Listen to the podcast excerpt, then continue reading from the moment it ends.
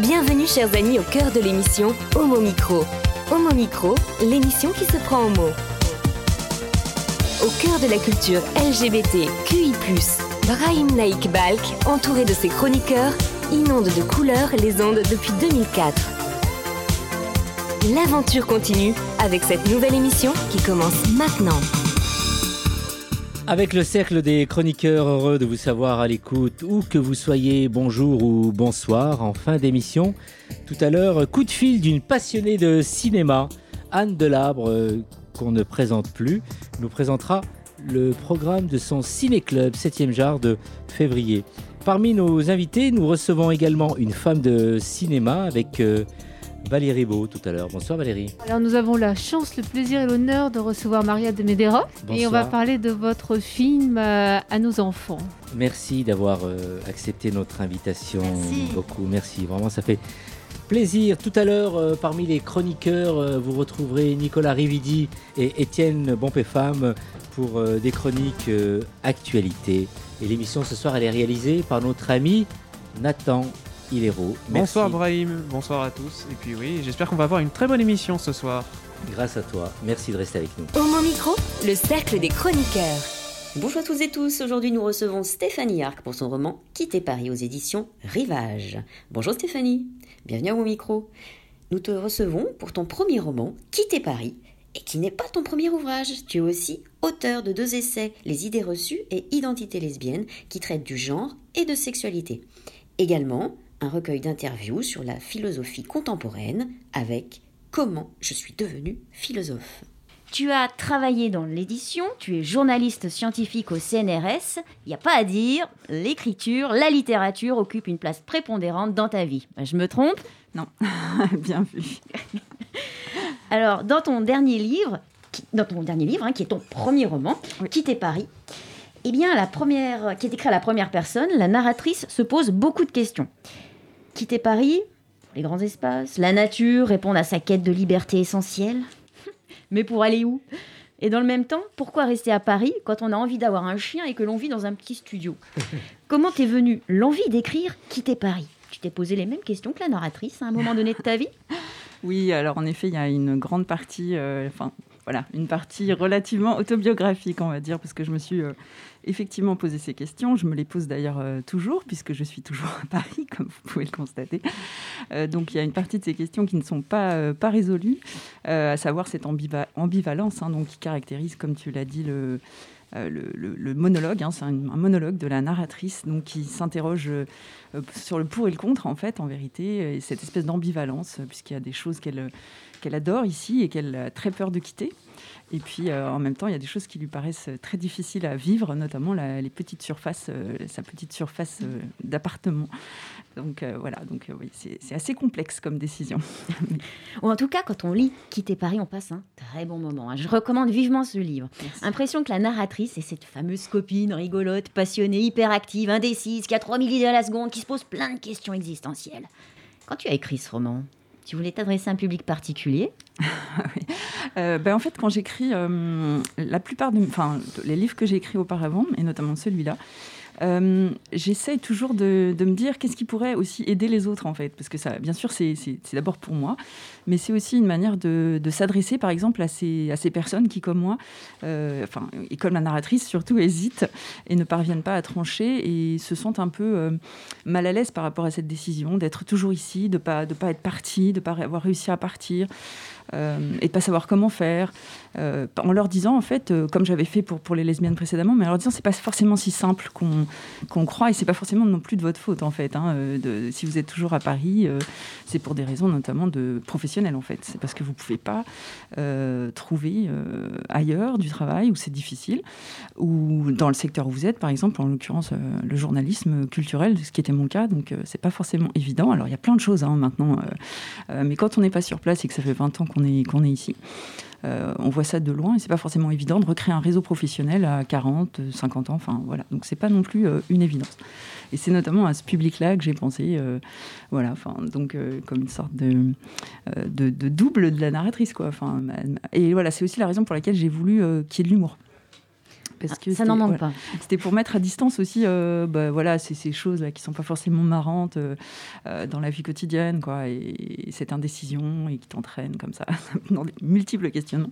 Donc euh, j'ai beaucoup beaucoup travaillé l'ironie sur ce, ce roman pour, euh, bah, voilà, pour que ça fasse rire aussi, pour prendre de la distance, pour se dire bon bah d'abord je suis pas tout seul et puis ensuite euh, bon voilà, on peut aussi en, en rire d'une certaine manière. D'ailleurs, oui, le rire, on va en parler. Dans Quitter Paris, tu brosses le portrait d'un Paris à deux facettes. La face A, il y a le Paris, ville idéale où il fait bon planter des graines parmi les 112 jardins urbains, faire du sport parmi un large choix de 2986 équipements sportifs. On notera, euh, tu fais l'éventail euh, des avantages à Paris. Et la face B, c'est le Paris qui n'a plus rien pour lui, hein, d'autant plus euh, quand on a un grand chien qui partage le même studio. Vie de chien, vie d'humain, comme tu écris si bien. Et dehors, c'est pas mieux. Tiens, à ce sujet, Stéphanie, je te propose de nous lire un extrait qui parlera à un grand nombre de Parisiennes et Parisiens. On va parler du dehors.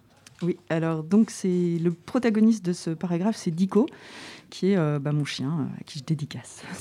Enfin, c'est pas mon chien personnel, c'est celui de mes parents en l'occurrence, mais bon, c'est quand même le chien de la famille. Voilà. D'ailleurs, quand Dico explore le quartier, on s'en rend compte tout de suite. Il manifeste une excitation inusitée, liée à un excès de stimuli olfactifs, sonores et visuels, et de mon côté, je ne suis pas très à l'aise. J'ai l'impression qu'on fait tâche dans le paysage. Peut-être son comportement, qui frôle la crise d'épilepsie, permet-il de résoudre cette question jusqu'alors sans réponse? Pourquoi, bien que nous nous trouvions hors de notre logement, ne nous sentons-nous jamais dehors ici? Vous avez beau franchir le seuil de la porte, descendre les escaliers et atteindre la rue, être mouillé quand il pleut ou éprouver le froid piquant à travers votre manteau, contempler la lune et les étoiles par temps clair, vous n'avez pas le sentiment d'être à l'extérieur. Peut-être sa conduite, que j'ai longtemps vue comme la fascination du chien des champs pour les lumières de la ville, nous dévoile-t-elle une réalité insoupçonnée? À Paris, le dehors n'existe pas, ou disons pas exactement. Tel le ruban de Mobius à la forme trompeuse, la mégapole n'offre qu'une seule face, le dedans. À moins que, sans le savoir, nous ne vivions sous une bulle immense qui reproduit les nuages et le vent, le soleil et l'éclair, avec une précision telle que nous croyons évoluer sous les cieux, tandis que nous sommes sous cloche. Merci Stéphanie. C'est vrai que moi j'ai vécu à Paris pendant euh, 15, 15, 14, 13 ans, 13 ans. Et c'est vrai que je me suis fait cette réflexion sur, sur le dehors, qui n'est pas vraiment dehors. Jamais dehors. c'est ça. Alors, si Quitter Paris est un livre ponctué d'humour, la narratrice est avant tout dans l'introspection. Il y a d'intéressantes réflexions sur l'inspiration induite par et dans le mouvement, la nécessité d'évoluer dans de grands espaces. Tu écris, on réfléchit comme on respire. Et toi, où puisses-tu ta fulgurance créative? En courant au bois de Vincennes? Dans le train qui t'amène vers de vastes étendues de nature? Oui, alors c'est vrai qu'il y a une partie, euh, d'ailleurs je sais exactement quel passage j'ai écrit en courant par exemple. Euh, notamment en courant donc euh, en Bretagne euh, sur la plage en fait j'avais des idées comme ça qui me venaient mais un peu comme les, notifications quoi des, smartphones ou sur les écrans enfin on peut imaginer ça comme ça avec des idées comme ça comme des pop-up qui résolvaient des, questions que j'avais d'écriture hein, tout simplement comment je vais écrire cette phrase. Et il y a par exemple il y a la fin du chapitre sur le sport je l'ai écrit en courant aussi véritablement j'avais les phrases qui me venaient donc des fois il faut que je m'arrête pour taper sur mon portable c'est pas pratique et la fin du livre aussi, pareil, pareil il m'est venu en courant euh, un soir à Cholet. Euh, J'ai eu la fin comme ça, euh, les derniers mots avec le chien. le- Enfin voilà, je ne vais pas raconter la fin, mais voilà, le- la forme du texte. Et en marchant aussi, ça- enfin en marchant, mais plutôt dans la nature quand même, plutôt qu'assise, où voilà, la pensée est plus immobile pour moi. Et en fait, voilà, c'est- pas un scoop que les, un certain nombre d'écrivains aiment marcher pour. Les idées viennent en marchant. voilà, bah oui, c'est Nietzsche et Rousseau surtout, mais et surtout l'endorphine aussi. Je pense que ça joue vraiment dans mon cas. euh, Ouais. c'est C'est pour ça que tu cours beaucoup. euh, Je marche beaucoup. Ouais, tu marches beaucoup. Ouais. Dans les bois. Ah ouais, c'est- Et l'endorphine de la course à pied, je pense que ça, ça doit, euh, ça rend heureux, je crois, et ça doit euh, faire quelque chose qui, enfin, en tout cas, quand ça fait longtemps qu'on court, euh, les circuits sont bien, bien ouverts à l'endorphine. je pense. Activé. Voilà, hyper activé. Alors la narratrice parle aussi de son amour saphique, deux femmes qui se sont trouvées et qui, on peut le dire, dérogent à la règle de la sainte loi des lesbiennes. À savoir, elles s'aiment, mais n'ont pas besoin d'être physiquement ensemble comme une moule collée à son rocher. Dans le même temps, la narratrice ne serait pas compte de partager sa vie avec un bouvier bernois et d'être obligée de s'en occuper du matin au soir. Stéphanie, selon toi, est-ce que la liberté est l'unique solution pour lutter contre la routine, voire la servitude en amour? Ah oui, c'est une vaste question. Mais en fait, c'est vrai que ce livre, en, vérité, euh, il parle de ça. En fait, il parle de cohabiter avec, euh, avec la personne qu'on aime, je pense. Parce que voilà, c'est la première phrase. La première phrase, c'est Je voudrais un chien, je voudrais même qu'on vive ensemble. Et en fait, euh, en vérité, c'est la question du chien, mais c'est aussi la question, derrière tout ça, évidemment, de la compagne. Et, c'est un couple qui. C'est compliqué parce que je pense que la narratrice voudrait vraiment habiter avec quelqu'un, et notamment avec la, femme qu'elle aime, mais elle a peur, notamment, de perdre euh, bah, cette liberté. Euh, et, et, l'écriture aussi, parce qu'en fait, elle a besoin de cette solitude. C'est assez paradoxal, c'est un des paradoxes du livre. Mmh. Elle a besoin de la solitude pour, pour écrire mais elle a aussi peur euh, de la solitude subie. Et donc, euh, voilà, c'est assez compliqué de trouver le. Il faudrait faire comme Beauvoir et Sartre, habiter sur le, le même palier. D'ailleurs, euh, voilà, c'est une idée qui. D'ailleurs, oui, tu en parles, hein, même arrondissement, même, immeuble, même palier. voilà, ça c'est un peu une blague en fait, parce que finalement, elle pourrait presque dire même même appartement, on attendrait ça. Et, en effet, c'est ce qu'elle souhaiterait, pardon. Alors après cet instant un petit peu philosophique, attardons-nous sur le bandeau du livre. Une illustration dessinée par Laurence Benz. Je ne sais pas si je le prononce bien. Si, si, je pense. Pour nos auditrices et auditeurs, c'est l'archétype hein, de la grande belle parisienne élancée, femme au regard affirmé, béret bleu sur la tête, lèvres rouges et clope au bec. Elle pédale sur sa bicyclette bleue, suivie de son bouvier bernois qui n'a Dieu que pour elle, et la suivrait partout, même à Paris. C'est ça l'idée? euh, Racontons un peu comment s'est fait ce choix graphique, assez Pepsi. Hein. Ouais, effectivement. C'est un choix euh, bah, de l'éditrice, en fait, de mon éditrice, euh, donc Émilie Colombani, avec cette illustratrice avec qui elle travaille. je pense que c'était ouais, l'idée de faire un truc qui soit dynamique, qui, reflète un peu le, le ton du, livre. Euh, comme tu as dit, Pepsi un peu, voilà, un peu, un peu rigolo. Et aussi qui, qui joue sur les idées reçues finalement. Donc c'est assez rigolo que je me retrouve à nouveau euh, avec la question des idées reçues, qui essaie de la, de la déconstruire en même temps en, dessinant un portrait d'une Parisienne un peu caricaturale, du coup, euh, et qui correspond pas forcément, d'ailleurs, à, à, la narratrice, finalement, parce que, voilà, euh, donc c'est assez rigolo de jouer comme ça sur les, différentes euh, idées reçues. Et ce chien, en fait, qui, casse, je pense, le, justement ce cliché, en fait. Euh, d'ailleurs, elle pédale en fumant. Enfin, c'est... Justement, j'allais dire, elle fume, elle a donc ouais, c'est du et elle a quand même une cigarette c'est ça, c'est ça. à la bouche. Hein. C'est ça, donc il y, a, voilà, y a quand même des petits signes de... Voilà, que c'est... Qu'on, comment dire comme oui enfin voilà qu'on casse un peu le, le et l'ironie voilà bah, exactement merci heureusement que je fais ma thèse sur ce sujet parce que sinon sur l'ironie je veux dire parce que ah oui, c'est vrai, j'ai omis de dire. Donc, tu journaliste scientifique, euh, autrice, auteur, et en ce moment en train de faire une thèse. Oui, en recherche-création, donc dans la foulée du master de création euh, littéraire. Donc là, j'ai écrit un nouveau roman, et, enfin un deuxième, en étudiant euh, par ailleurs l'ironie, notamment dans la création littéraire. Donc voilà. Eh ben, tu reviendras nous, nous voir pour en parler. Volontiers, volontiers. Bah merci Stéphanie. Alors je rappelle le titre de ton dernier ouvrage, Quitter Paris aux éditions Rivage, que l'on peut trouver dans toutes les librairies. Absolument, à Paris et ailleurs. Est-ce que vraiment une question Est-ce que vraiment un jour tu finiras par quitter Paris? Je n'y crois pas. Alors, euh, ben, c'est en cours, hein, enfin, ah mais bon, pour l'instant, ben, je dois, enfin, je, je, vais emménager en Angleterre, mais je vais quand même garder un, voilà, un pied à Paris. J'espère que ça marchera, mais bon. Merci beaucoup. Maria de Marderos, dites-nous, Dis-nous un peu, euh, est-ce que tu reconnais Paris à travers ce que tu viens d'entendre et d'écouter? Tu ne vis pas peut-être complètement à Paris aussi Si, si, j'habite Paris depuis très très longtemps. Et, et, je crois qu'effectivement, euh, la question de, la place est, est cruciale. Ouais. Mais je crois que le, dedans, dehors, je ne suis pas sûre d'être d'accord parce que je crois que quand on dort dans la rue, on sait très bien quand on est dedans, quand on est dehors. Oui, tout à fait. Euh, voilà. Oui, tout à fait, absolument. Et, mais, et, sur l'ironie, ça m'a fait penser à, à, euh, une écrivaine que j'adore, qui est Susan Sontag, et vraiment grande, grande. Euh, Magnifique. grande écrivaine de l'ironie. Tout à fait. Quitter Paris de Stéphanie Arc. Euh, merci d'avoir répondu à l'invitation et merci, aussi à Annabelle de nous avoir proposé euh, euh, cet invité. Et j'espère à très très vite pour d'autres ouvrages. À mon avis, ce ne sera pas le dernier. Ah bah non, non, j'espère. J'espère, croisons les doigts, oui. On va continuer à écrire. Merci Stéphanie. Merci à, à vous. très bientôt. et je vais, je vais essayer de le lire. merci. Vous écoutez Homo Micro, une émission de et avec Brahim Naik Balk. Nathan, qu'est-ce que tu nous proposes comme euh, morceau musical Pour rebondir justement sur le livre que vient de nous proposer notre invité, qui est du coup Quitter Paris, je me suis dit qu'il fallait prendre une chanson qui avait à peu près le même titre. Et parmi les chansons qui me plaisaient et qui correspondaient un peu à quelque chose de connu, il y avait une chanson en particulier qui était assez connue qui s'appelait Else. Enfin, c'est pas dans c'est Paris, mais elle a été composée par Else. Et cette chanson a été reprise récemment, notamment dans des récentes pubs, notamment pour, euh, je, crois, si je me souviens bien, de Parion Sport. Mais elle a été aussi utilisée dans une des récentes pubs Givenchy. Je ne me souviens plus laquelle, j'essaye d'ailleurs de la chercher. Et du coup, forcément, euh, ça m'a fait penser à cette chanson qui était d'ailleurs très douce et très sympa à écouter. Et quitter Paris, oui. Je pense que sur cette musique, je pense qu'on peut se dire on va définitivement quitter Paris à ce moment-là. On écoute.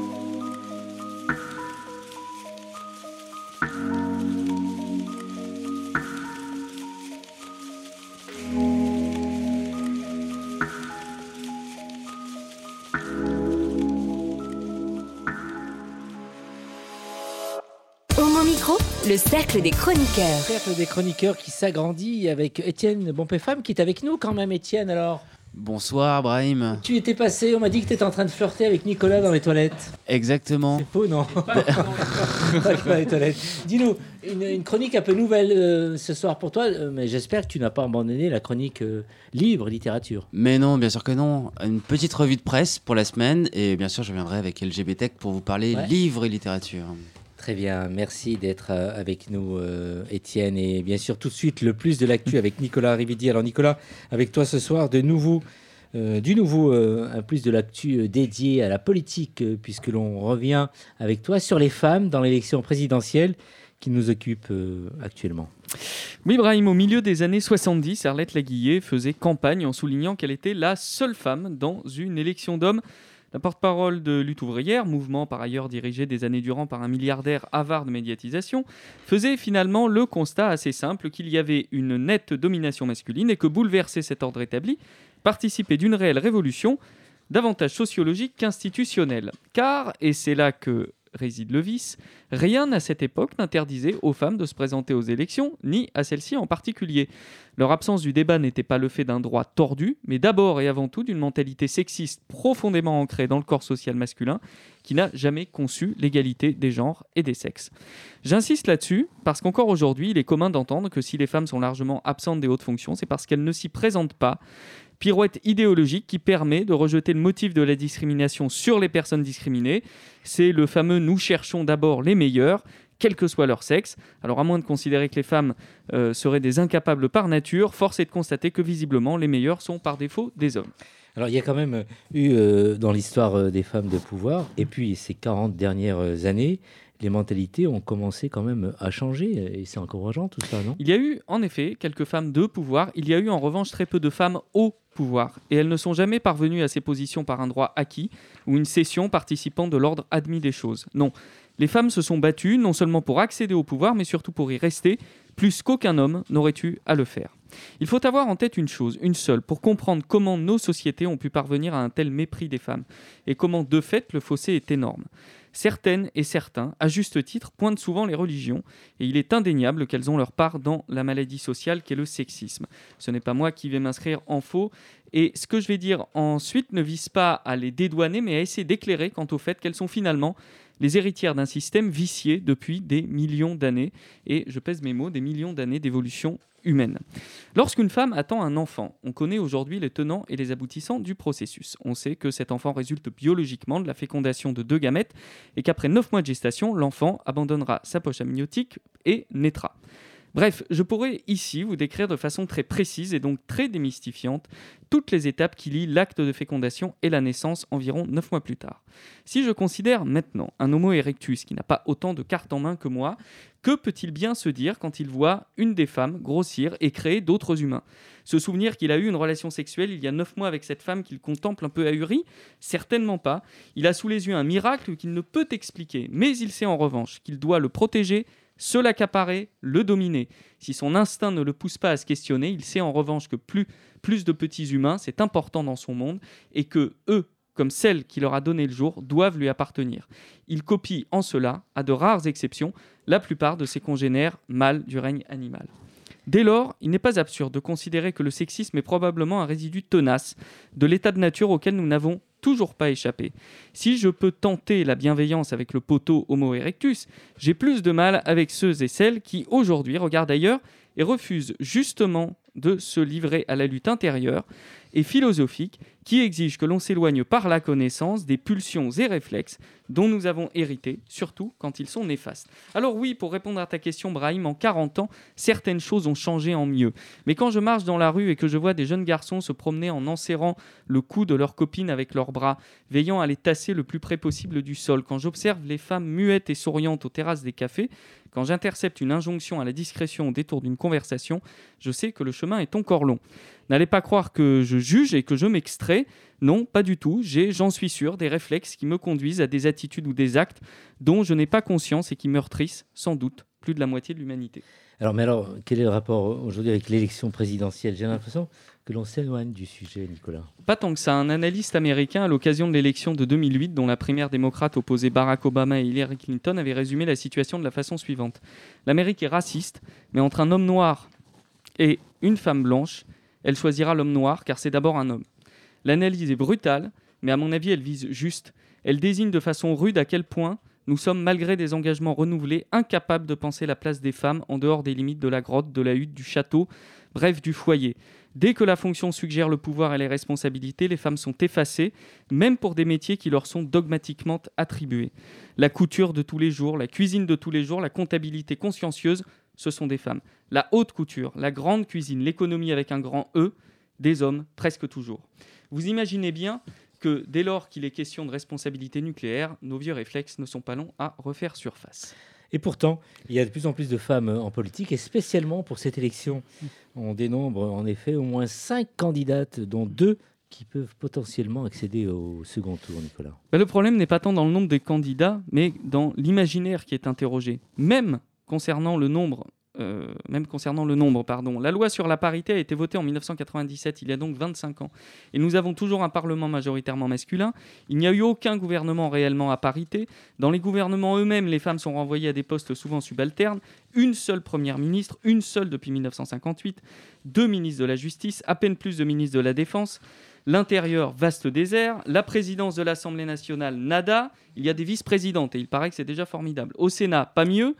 Et alors, oui, nous avons cinq candidates à l'élection présidentielle, cinq candidates souvent ramenées à la moquerie, à l'hystérie, à l'illégitimité supposée, quand il est admis que François Asselineau ou Jacques Cheminade, par exemple, se présentent au même poste sans encombre. Pire encore, les femmes que les hommes tolèrent dans leur cercle doivent se euh, conformer au fantasme des bonnes épouses. Ainsi, on interroge Le Pen sur son élevage de chats qui coulole, cœur avec les mains, dans la catégorie Nos fascistes ont du talent. On jubile des expressions naïves de Pécresse. On humilie Hidalgo matin, midi et soir. Du coup, du Pont-Aignan peut se la couler douce. Taubira est traité comme une névrotique irresponsable et Artaud comme une anecdote du décor. Nous avons une élite politique féminine brillante dans notre pays et cette seule perspective semble donc traumatiser les prélats en place depuis des décennies. Et le plus de l'actu ce soir, Nicolas? À écouter la classe politique et notamment la gauche qui a ma sympathie évidemment, nous sommes féministes. Eh bien, je dis banco. Allons au bout de l'idée, et puisque euh, pour nous seul compte le programme et l'union, j'imagine qu'il n'y a donc plus aucun obstacle pour remettre nos destinées entre les mains d'une femme de gauche. J'ajoute qu'à gauche, nous sommes aussi antiracistes, et pour vous faire part de ma préférence, j'imagine que là encore, plus aucun obstacle se met entre nous et une présidente noire Merci, merci. Bon, un message d'espoir quelque part. Donc, euh, vivement les femmes à la présidence de, de la République. Maria de Mé- un commentaire, ouais, un commentaire concernant. j'ai beaucoup aimé ouais. euh, cette chronique et, et- et ça m'attriste beaucoup de, de voir que, euh, en plus, les rares femmes qui ont accédé à des postes de vrai pouvoir, c'est plutôt à droite. Ouais. Et que la gauche, en fait, est encore plus réticente et encore plus, a encore plus de préjugés. Donc, raison de plus pour euh, appuyer cette candidature. Mais là encore, voilà, les, les, les votes euh, sont là, mais on, on ignore parce que c'est les hommes qui font la loi et que c'est des combats de coq toujours. C'est une bonne idée de film, ça, faire un sujet là-dessus. Il y, a- il y a matière à faire et à dire. Absolument. hein. Absolument. Il y, a, il, y a, il y a bien longtemps que je pense, en effet, Ouais. qu'il y aurait matière. Valérie? Ce que je remarque, c'est qu'une femme doit toujours euh, être, je dirais presque au moins deux fois meilleure, prouver, euh, doit se justifier de ses responsabilités et euh, on doit remarquer, ah bah oui, c'est une femme, et alors qu'on ne devrait pas se poser la question. euh, donc c'est absolument insupportable. Étienne, est-ce que tu es pour les femmes au pouvoir? Bien sûr. Ça dépend lesquelles, quoi. C'est ça le problème. hein, euh, parce que sur cinq femmes, euh, il y en a deux que je peux pas supporter. Donc euh, déjà, partant de là.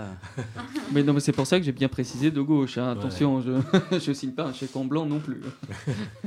Merci pour cette euh, fabuleuse chronique, Nicolas. Homo Micro, l'invité du jour. L'invité du jour avec euh, notre amie Valérie Beau. Voilà, nous revoilà. Donc merci de, votre présence. À rappeler, euh, peut-être, bon, votre nom euh, sonne à nos oreilles, est connu et reconnu. Euh, on va rappeler à nos auditeurs hein, quelques souvenirs. Votre travail est mondialement donc reconnu grâce à votre rôle d'Anaïs Nin dans Henri and June de Philippe Kaufman, puis votre participation dans Pulp Fiction de Quentin Tarantino. Votre premier long métrage? Comme réalisatrice, euh, Capitaine d'Avril, film qui traite de la révolution des œillets au Portugal, a été sélectionné au Festival de Cannes et a obtenu plusieurs prix internationaux. Euh, vous tournez euh, des deux côtés de la caméra, puis-je dire. Vous passez de la fiction aussi au documentaire. Vous continuez à jouer au théâtre et vos incursions dans la musique sont remar- remarquées comme chanteuse et compositrice. J'ai le plaisir de découvrir le film À nos enfants en avant-première au cinéma indépendant Le Majestic Bastille. Et c'est important de le préciser et de remercier l'engagement du lieu pour le cinéma d'auteur.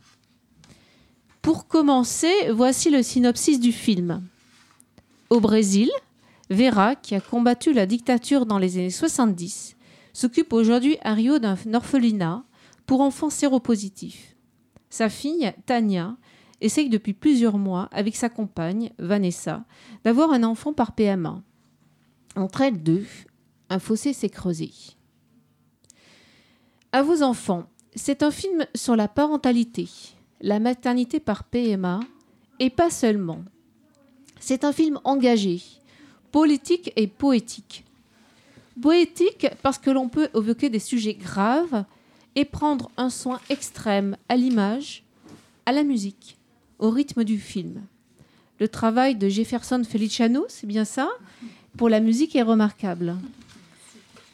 Maria, vous nous offrez aussi un regard sur Rio de Janeiro, votre ville, la ville que vous aimez. Nous y reviendrons. Ce film est aussi un voyage dans le temps. Et l'archiviste que je suis salue le, le travail de création mémorielle. Il est question de témoignages historiques sur la dictature, jamais dans le pathos ou avec un quelconque voyeurisme. Remonter la trace. Avant tout, ne pas oublier, même si Vera voulait oublier. Mais là, tout ressurgit. Cette fouille intérieure délivrée par, Vera est un partage transgénérationnel. Il faut dire les choses. Dire avec des mots de femme, simples, vrais, non réducteurs. Vous arrivez même à créer des scènes oniriques sur ce passé douloureux, sur la vie de Vera. L'étincelle de ce personnage, Sergio, un journaliste qui, qui enquête et pas que. C'est donc aussi un film sur la réalité des femmes.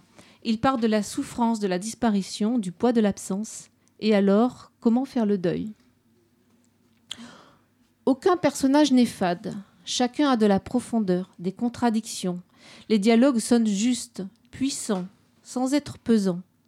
C'est un équilibre qui nous embarque, nous interroge.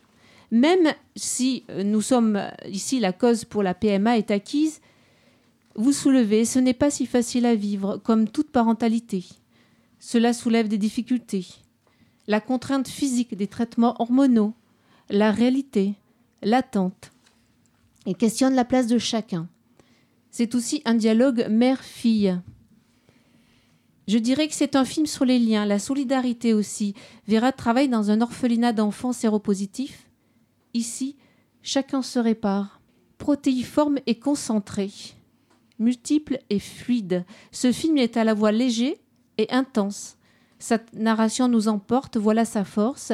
Il a la subtilité de laisser les portes ouvertes. Merci Maria. Alors, je vais commencer par une première question. Et... Mais un retour d'abord ah oui, avec bien sûr. Eh bien, merci, je suis vraiment très émue. Je pense que euh, ça a été dit euh, de façon euh, merveilleuse, ça m'a beaucoup touchée et, et, on, est, mm, on est très ému quand, quand, quand on se sent bien reçu, bien interprété, voilà, avec autant de sensibilité. Merci. Oui, c'est un travail de longue haleine, on le sent. Et voilà, je sens le film en équilibre en tous les cas, tout le long du film, une tenue. Et je voulais parler à la fois voilà, de cette légèreté et puissance qui, qui ont fait un grand film. Ta question euh, Alors justement, donc j'ai remarqué la, force des dialogues. Euh, et euh, donc j'étais là et j'ai appris que c'est une pièce de théâtre à l'origine, à nos enfants, écrite par Laura Castro, comédienne qui joue le rôle de Tamia, qui est co-scénariste du film. Est-ce que vous pouvez nous dire comment vous avez découvert ce texte?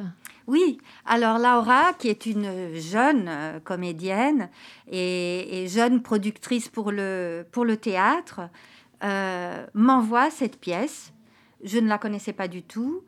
Je découvre euh, cette pièce que je sens très proche d'une, expérience vécue. Et en effet, Laura a trois enfants avec une autre femme qui était sa femme entre-temps elles ont divorcé, mais voilà, elle a, elle a ses trois enfants euh, qui, qui elles ont donné naissance chacune à un enfant par PMA et elles ont adopté euh, une troisième enfant dans cette euh, orphelinat euh, pour enfants séropositifs. Mais la pièce que je reçois, en tout cas, c'est un long dialogue entre une mère et une fille. Et ce que je trouve immédiatement formidable dans la pièce, c'est que la mère est l'opposé d'un personnage conservateur. Euh, c'est pas du tout une mère religieuse, réactionnaire, non, c'est tout le contraire. C'est une mère qui a été de les, tous les combats, de toutes les luttes de libération, elle a payé le prix fort puisqu'elle a été, comme elle a résisté à la dictature militaire, elle a été emprisonnée, elle a été torturée, elle a été exilée, elle est passée par tout ça. Et aujourd'hui encore, elle reste extrêmement engagée pour les enfants séropositifs. Et donc c'est à cette mère-là que euh, la fille, qui à bien des égards est beaucoup plus conservatrice que la mère, puisque elle est plutôt libérale, plutôt voilà, elle n'est pas franchement de gauche, et, et elle vient annoncer à sa mère qu'elle attend un enfant. La mère est très contente je parle de la pièce, elle, elle pense même que peut-être que sa fille a changé d'orientation euh, sexuelle, ce qui est assez drôle. Et, et, la fille lui dit, oui, j'attends un enfant, il est dans le ventre de ma compagne. Et c'est la limite de l'ouverture d'esprit euh, de la mère. Et pour moi, euh, j'ai trouvé, enfin, c'était, c'était la découverte d'un monde parce que je n'avais jamais mmh. réfléchi à ces questions-là et je n'avais jamais eu autant d'informations euh, euh, pratique euh, sur ce qu'est la parentalité dans ces couples et ce que ça signifie pour le reste de la famille, etc. Donc beaucoup, beaucoup de, thèmes étaient soulevés qui m'ont passionnée. Donc j'ai dit oui immédiatement. Je suis partie au Brésil et ça a été une belle aventure de trois ans. On, et, j'ai joué cette mère. En plus, j'ai pas du tout l'âge du rôle. C'était pour moi, c'était une composition, etc.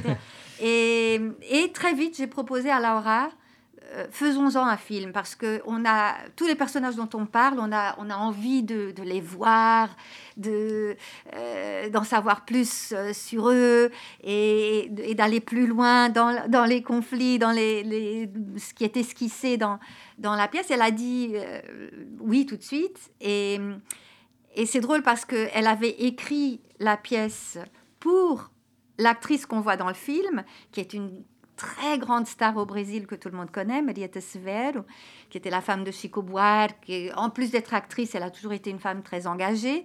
Et hum, elle ne pouvait pas faire la pièce, raison pour laquelle la pièce m'est arrivée à moi.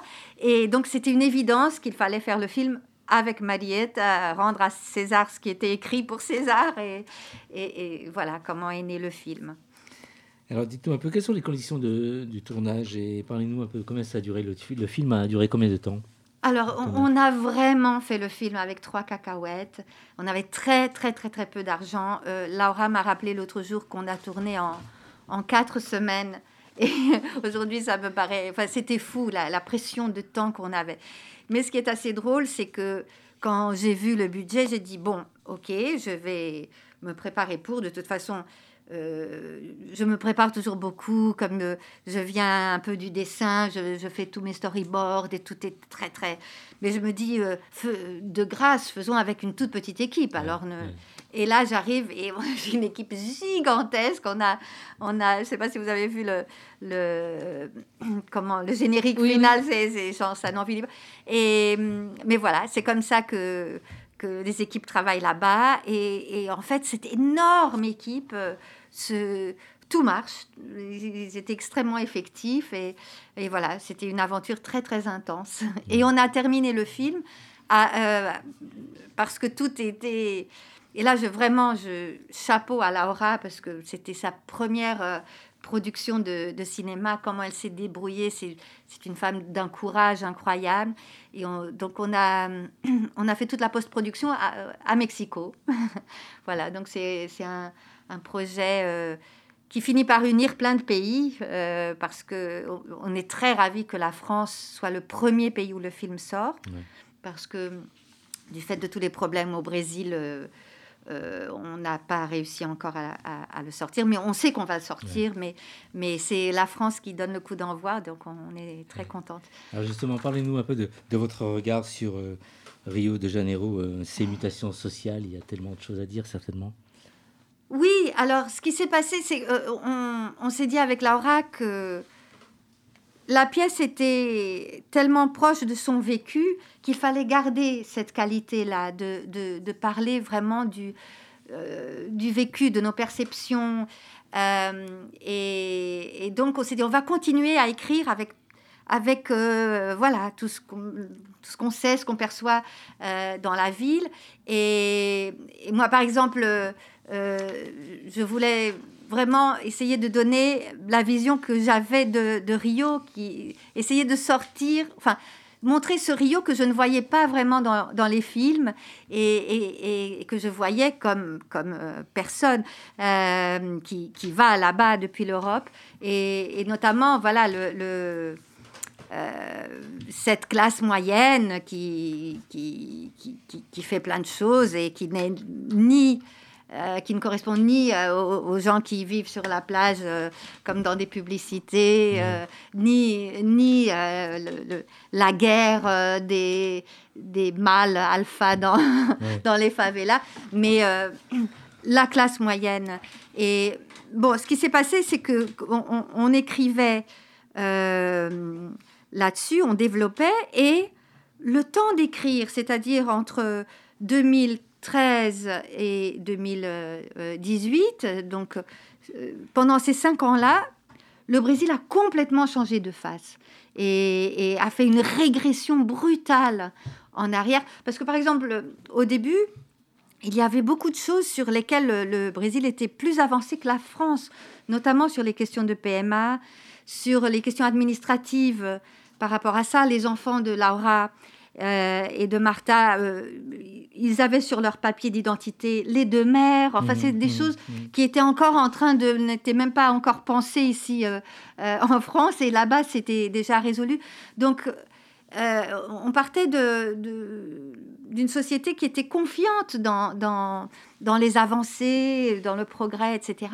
Et puis là, on a vu s'installer, sortir des égouts ces légions de, de cafards fascistes euh, qui, qui, qui, se sont emparés du, euh, du pays. Et d'une certaine façon, ben, on s'est retrouvé à raconter ça. Et, le projet qui était plutôt comme une comédie almodovarienne au début est devenu, euh, devenu une chronique de, de, de ces angoisses du, et, craintes du passé qui reviennent.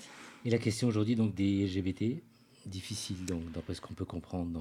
Euh, oui ça reste un pays Enfin, les chiffres sont terribles. Euh, c'est un des pays où on tue le plus de, de personnes LGBT ou trans. Euh, mais je dois dire aussi, et ça, en tant qu'observatrice, c'est aussi un des pays où, ces personnes sont le, plus combatives et organisées pour, pour se défendre. La sortie du film 23 février. Février dans les salles à Paris. Est-ce que vous avez les noms un peu de, salles euh, en tête, non? Les MK2. Voilà, je suis venue avec mon merveilleux distributeur qui m'a soufflé. Merci. qui s'appelle comment, Daniel? Daniel Saban, le grand. Saban, oui. Et donc, euh, qu'est-ce que vous avez en perspective, en projet? Donc, euh, d'autres films en vue Je pense que vous allez en attaquer un tournage dans, dans quelques jours, là. Euh, non, je, suis, plutôt au théâtre. Je vais recommencer euh, une tournée euh, avec Les parents terribles de Cocteau. Et c'est marrant quand même parce que mon film c'est À nos enfants et je passe de À nos enfants aux parents terribles. je n'en sors pas. Merci d'avoir répondu à l'invitation. Bah, tu iras voir le film, je suis certain, Nicolas. Oui, oui, oui, oui. en tout cas, c'est bien vendu. Merci. Merci d'avoir répondu à l'invitation et vivement qu'on vous retrouve chez nous pour nous parler de la pièce de théâtre. Hein. Avec grand plaisir.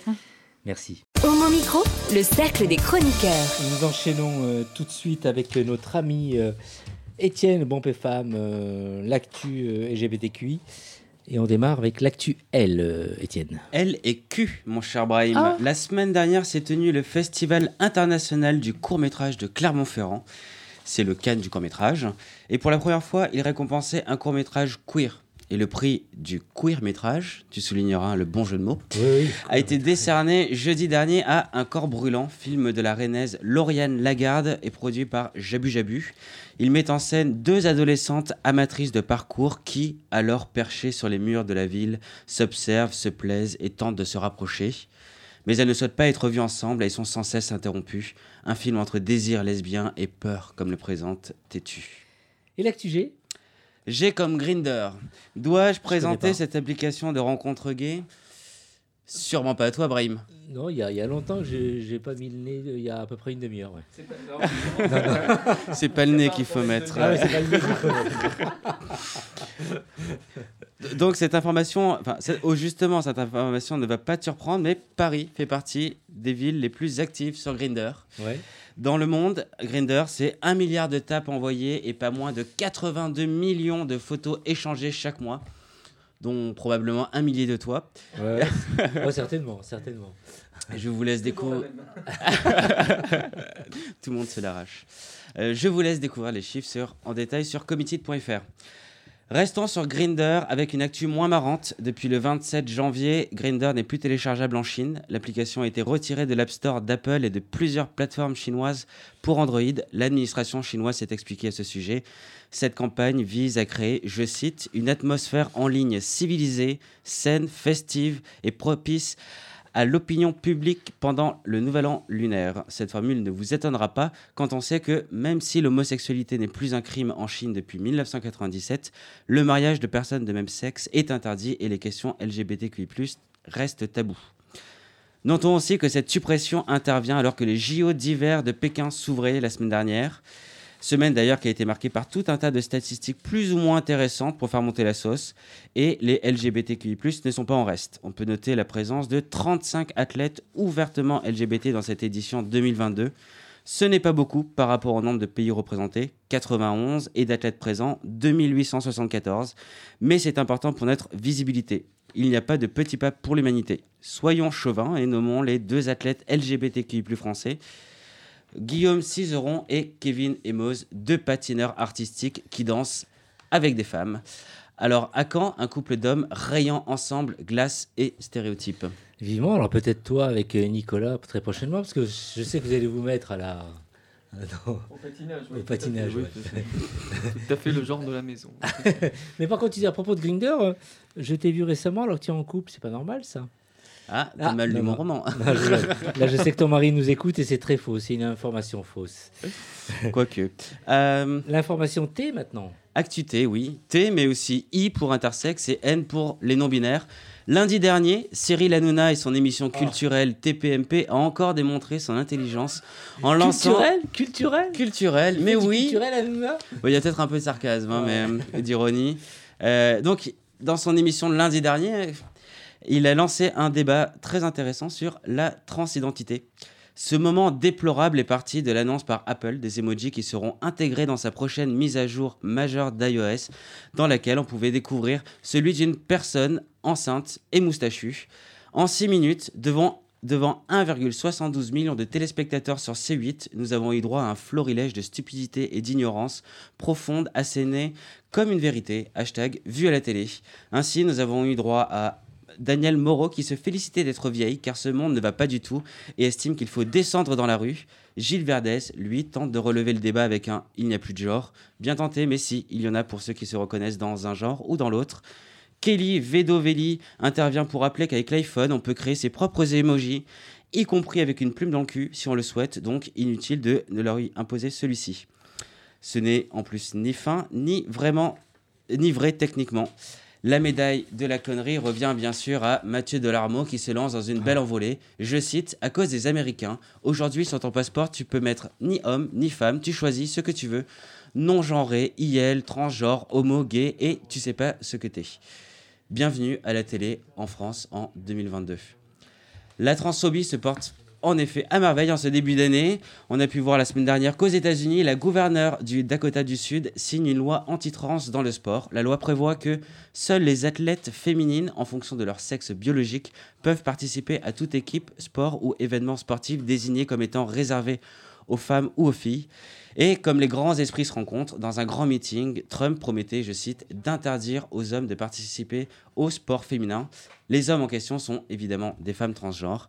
Il nie non seulement leur genre, mais en plus, pour expliquer sa position, il s'appuie sur de fausses informations selon lesquelles les femmes transgenres seraient plus fortes que les femmes cisgenres. Faux, aucun chiffre ne le démontre, bien au contraire. Hashtag rien de nouveau.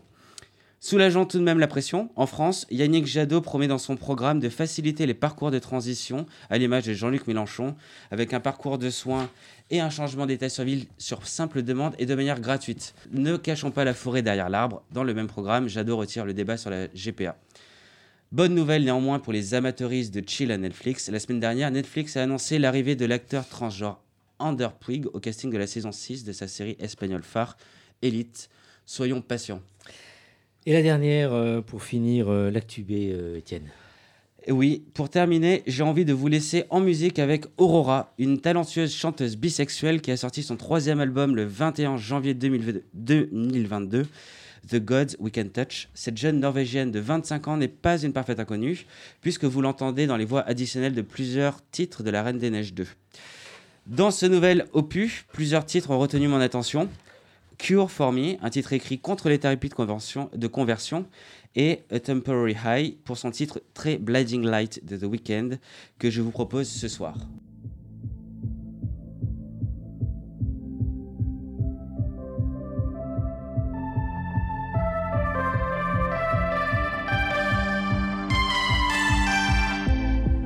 It seems like we like to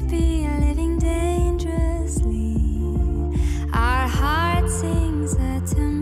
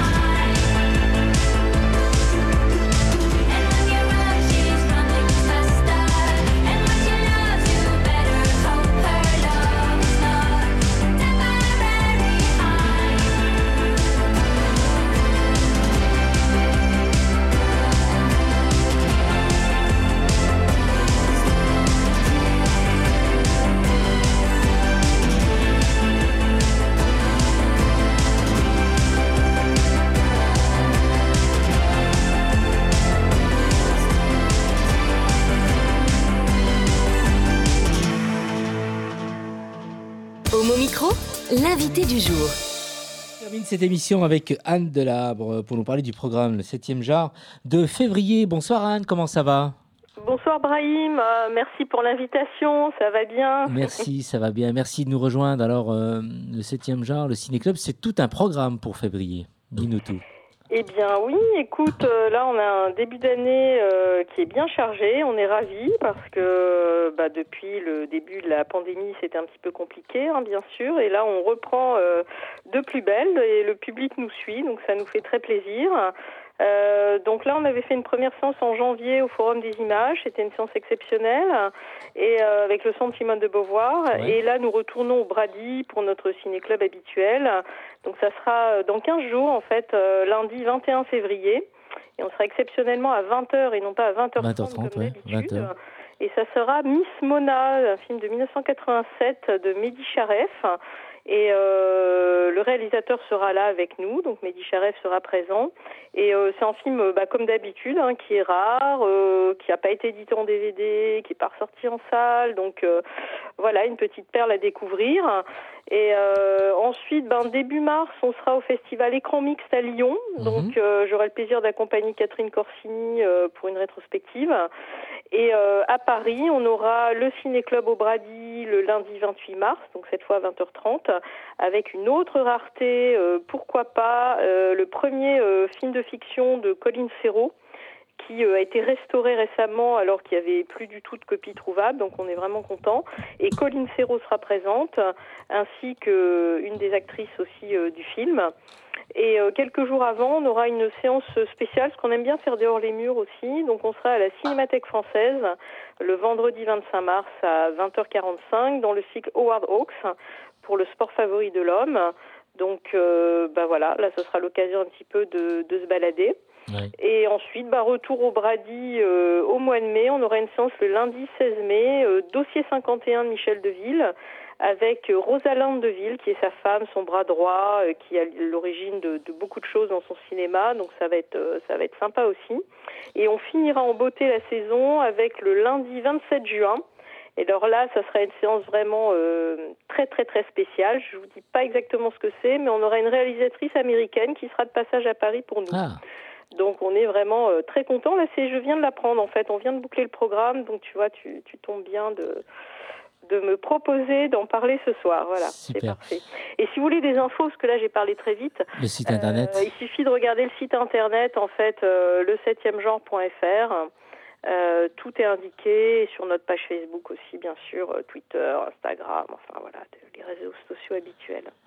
Bien, très bien. Rappelle-nous la, la prochaine date donc pour février, Donc la prochaine c'est dans 15 jours. C'est dans 15 lundi 21 février à 20h. à 20h au Pradi. Euh, voilà, et puis n'oubliez pas de réserver parce qu'en général on est complet, donc euh, voilà, vous pouvez prendre vos places sur le site du Brady euh, et vous pouvez aussi nous rejoindre et adhérer à l'association si vous le souhaitez pour nous soutenir parce qu'on est totalement indépendant et autofinancé. Donc voilà, c'est important aussi. Vivement le Brady avec toi et toute ton équipe et tous ceux qui viendront voir tous ces films que tu mets en avant et que tu programmes. Merci, Anne. beaucoup. À très vite. Au plaisir. À bientôt et bon ciné. Ciao, ciao. Merci d'avoir été euh, présent euh, à mes côtés. Rappelle-nous ton invité euh, Annabelle euh, qui était avec nous en début d'émission C'était Stéphanie Arc pour son premier roman, Quitter Paris aux éditions Rivage. et ton invité Valérie? Maria de Medeiros et son film À nos enfants sort le 23 février. Rendez-vous à MK2. Et tu as parlé de politique avec les, les Voilà, femmes en et de général. patinoire Ouais. prochainement, euh, Ouais, avec euh, Étienne. Étienne. Voilà. Et toi, Étienne, euh, ta nouvelle chronique euh, qui était vraiment très bien alimentée. Et ça va être une alternance entre l'actualité LGBT, et euh, chronique libre. Tout à fait. Et voilà. Merci, merci. Il est timide ce soir, euh, Étienne, mais ça peut se comprendre. Il était entouré de femmes. On vous embrasse et à très très vite. Prenez soin de vous. Ciao, ciao. Hey Oh non Cette émission est maintenant terminée. Mais un conseil retrouvez l'ensemble des podcasts d'Homo Micro, l'émission qui se prend au mot, sur toutes les bonnes plateformes de streaming.